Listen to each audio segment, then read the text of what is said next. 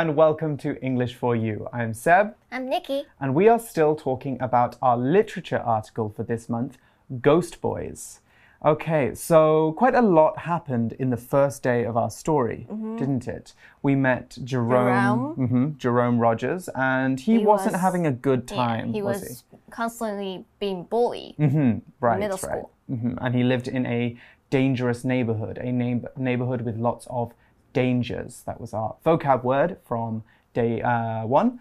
But And- then he met someone, Yes, he did meet someone. Mhm. Carlos. Carlos, yes, a Mexican American boy who helps him learn some tricks, or he helps Carlos, and then Carlos in return teaches him some tricks to avoid bullies. But one of these tricks is a little bit, mm, I'm not sure I would recommend this trick, but they do something interesting to get the bullies to go away, don't they? Yes, they Mm-hmm. have a toy gun. hmm right. Carlos uses a toy gun to scare away some bullies, and he gives it to Jerome. So, where we left the article um, in day one, Jerome had gone outside to play with this gun, and he forgot about some warnings his parents had told him about how he should behave outside. So, that's where we left day one. Let's continue with day two of our story now.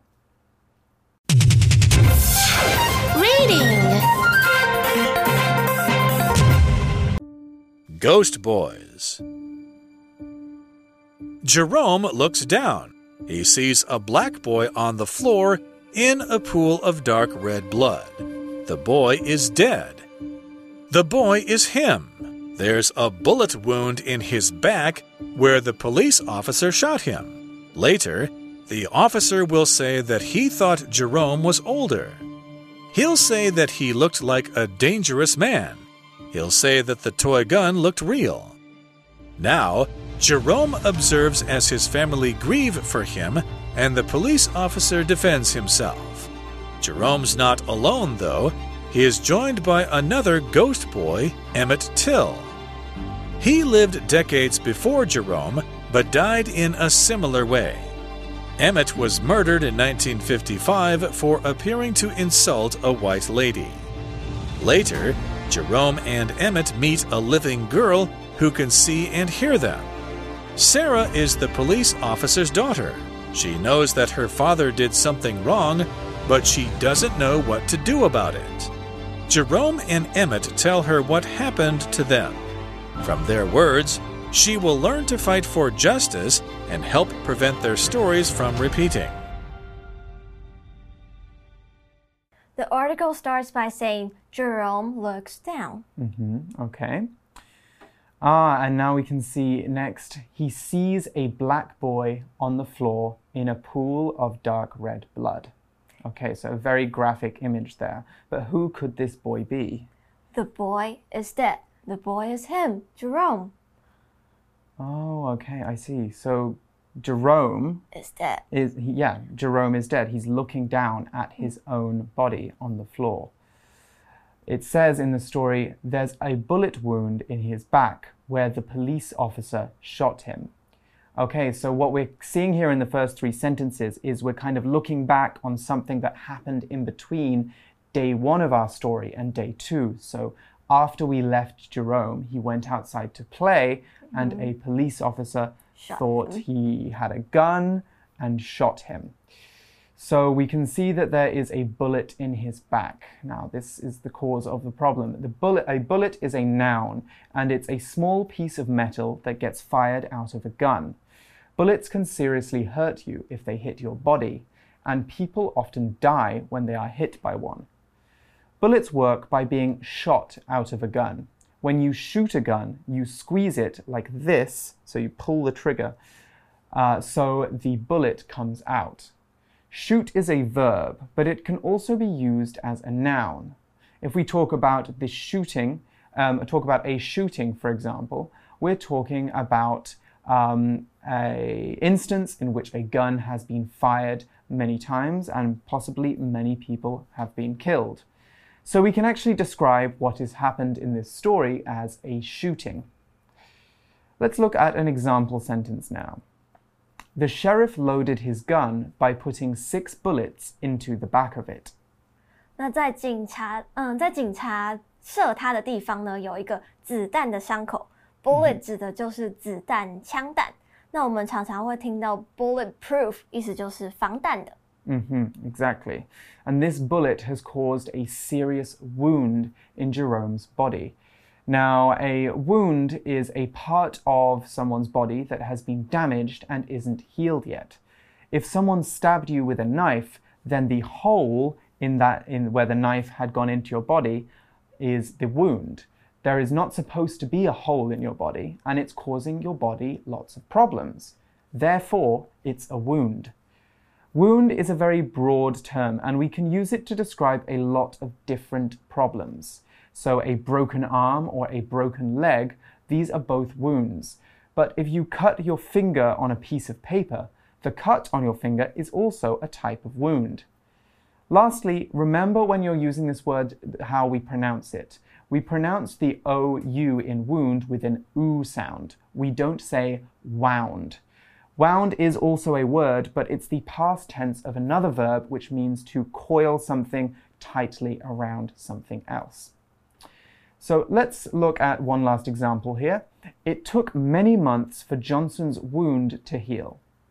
wound 是名词，伤口就是可能你被捅一刀，然后那个捅一刀的地方就是 wound。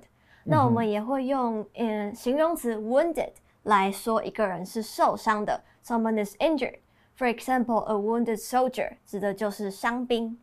And the article says later the officer will say that he thought Jerome was older. Okay, so it looks like the officer is giving an excuse. excuse. He's giving a reason that says what I did wasn't as bad as it looked. Yeah.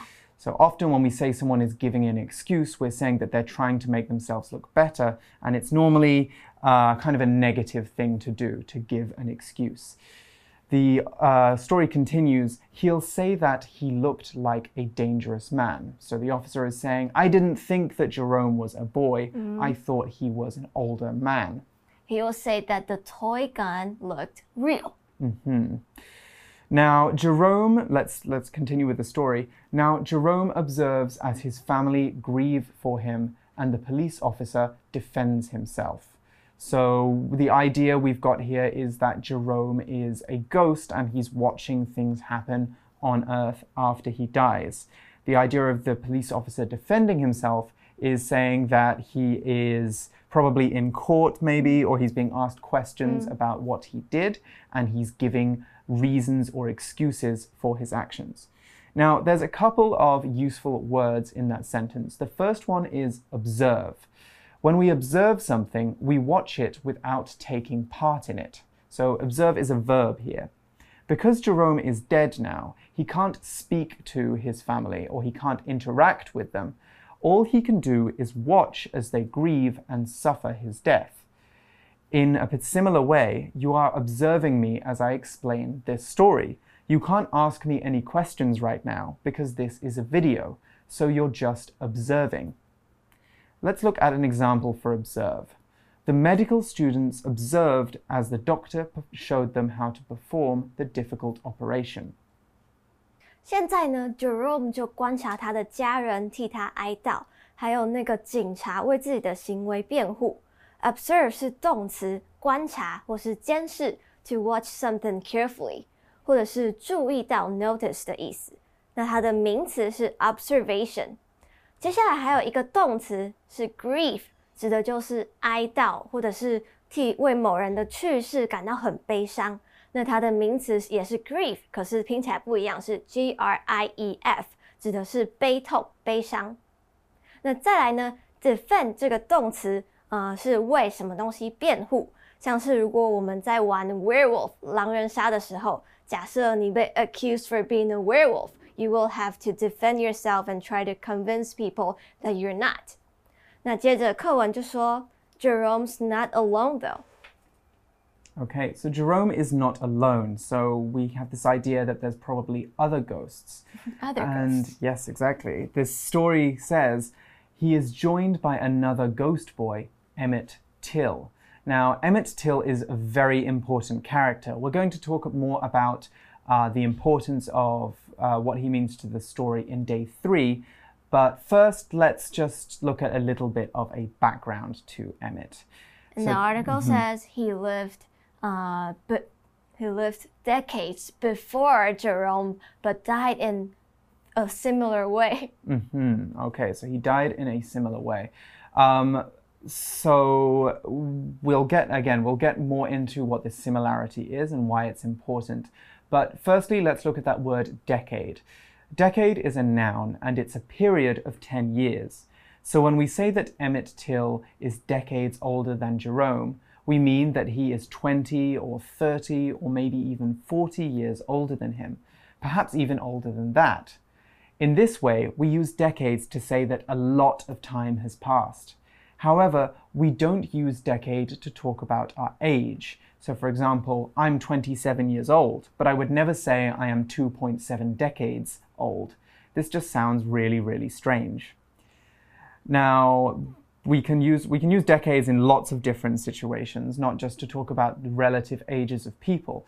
Here's an example of that. Less than a decade after Taipei 101 was built, it was no longer the tallest building in the world Decade 指的就是十年的时间。那在这边，它用了 decades 复数，就是指好几十年的事情。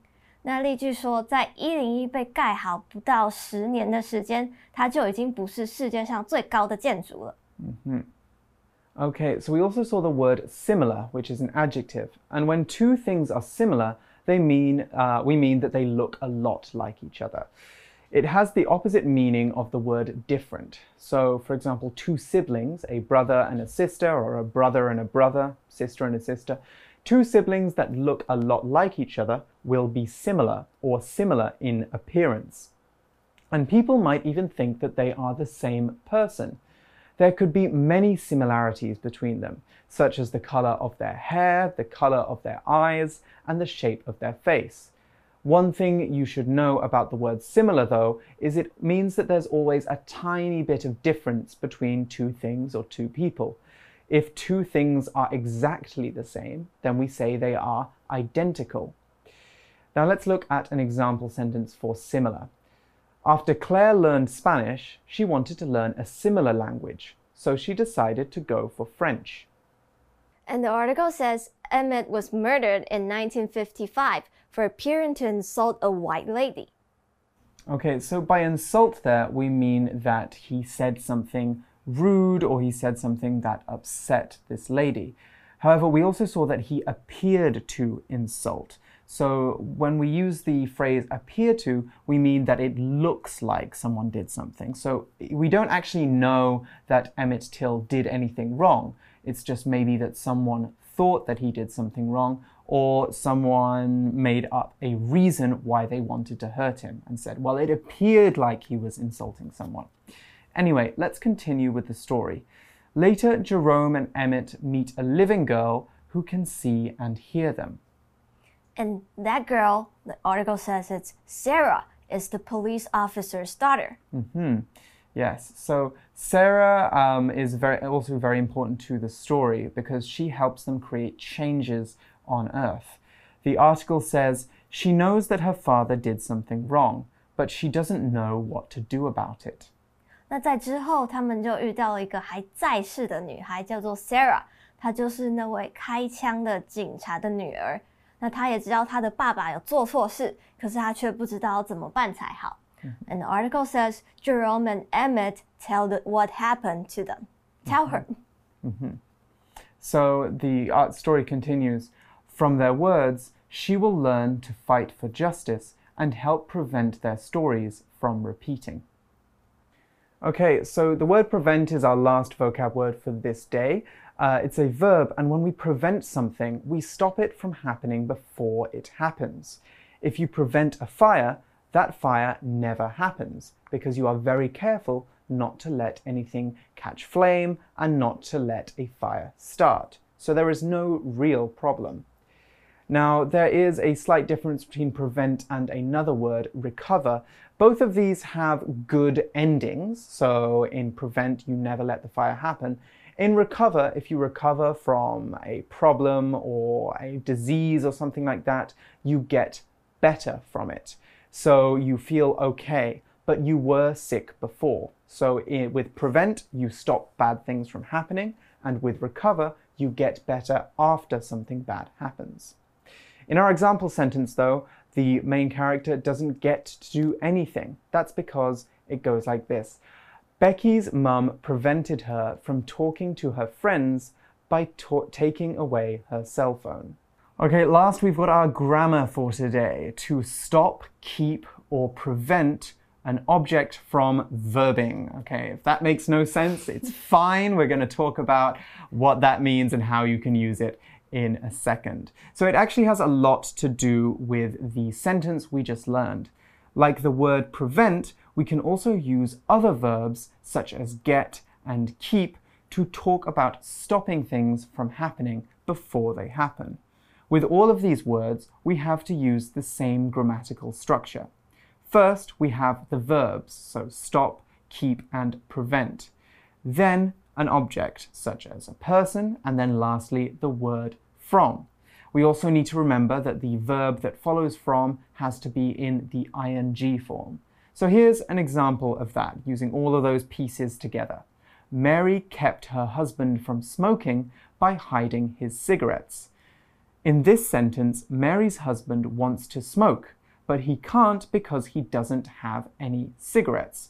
So we, um, we can see that she has kept him from smoking by doing something. The by there is showing what she did to achieve that result. She kept him from smoking or she prevented him from smoking by taking away his cigarettes.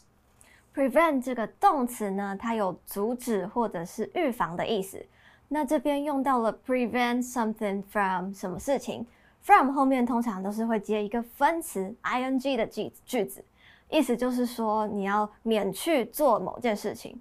那在课文里面呢，就是说希望可以避免这些事情在发生。We can also use stop 阻止，keep 防止 something from happening。嗯哼。But here's a question What if we don't want to prevent something? What if we want to make something happen? Mm -hmm. Well, there's a very similar grammar we can also use. Uh, it just takes a little bit of changing. Instead of using stop, prevent, or keep, we can use the verb get, and we can change the preposition from to to. So if you get someone to do something, you encourage them to do it. So let's look at the sentence I just used again. Mary kept her husband from smoking by taking away his cigarettes. If we change that to Mary got her husband to smoke by buying him cigarettes, we've just changed it to the exact opposite. In this sentence, Mary wants her husband to smoke and she encourages him to by uh, buying him cigarettes. So, get there is encourage, and just as from, we use the preposition from to talk about moving away from something, from preventing something, we use to, which means to move towards something uh, to mean that we are encouraging it. So get uh, object, to, to, and verb. There we go. Yeah, that's the trick. Get, subject, object, verb, and to. To and verb. Yes, that is how we create that structure. Okay, well, that is all the time we have for looking at the content of this story. There's obviously a lot of stuff that we need to talk about in terms of the meaning of this story, isn't there? Mm. So we will be looking at that in day three of our article. But first, let's go through to our For You chat.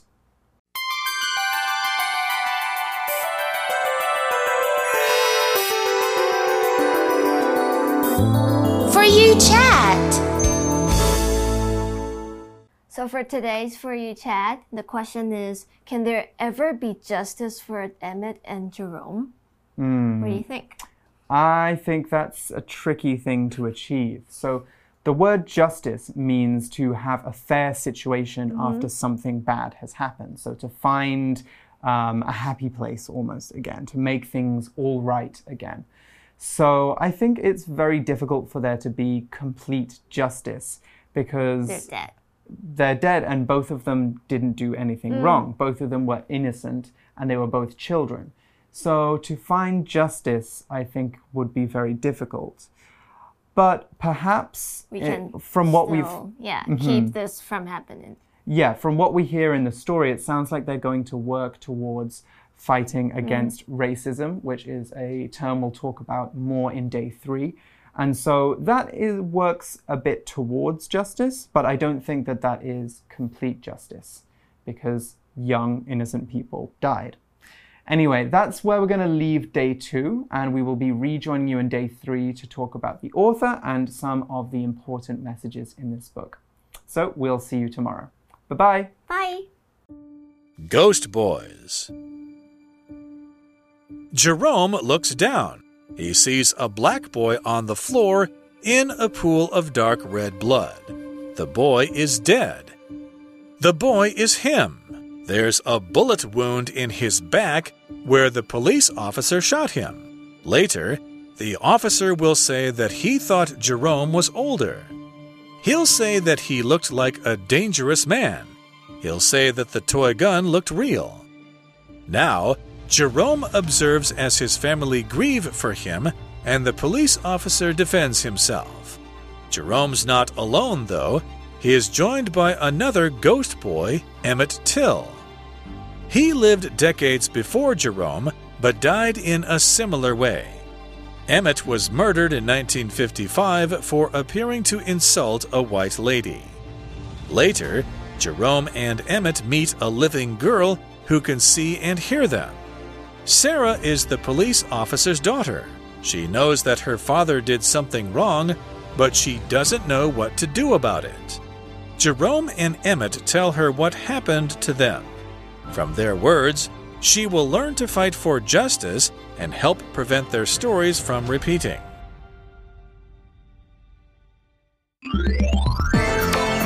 Vocabulary Review Bullet. The police fired some rubber bullets at the crowd that is gathered outside the government building.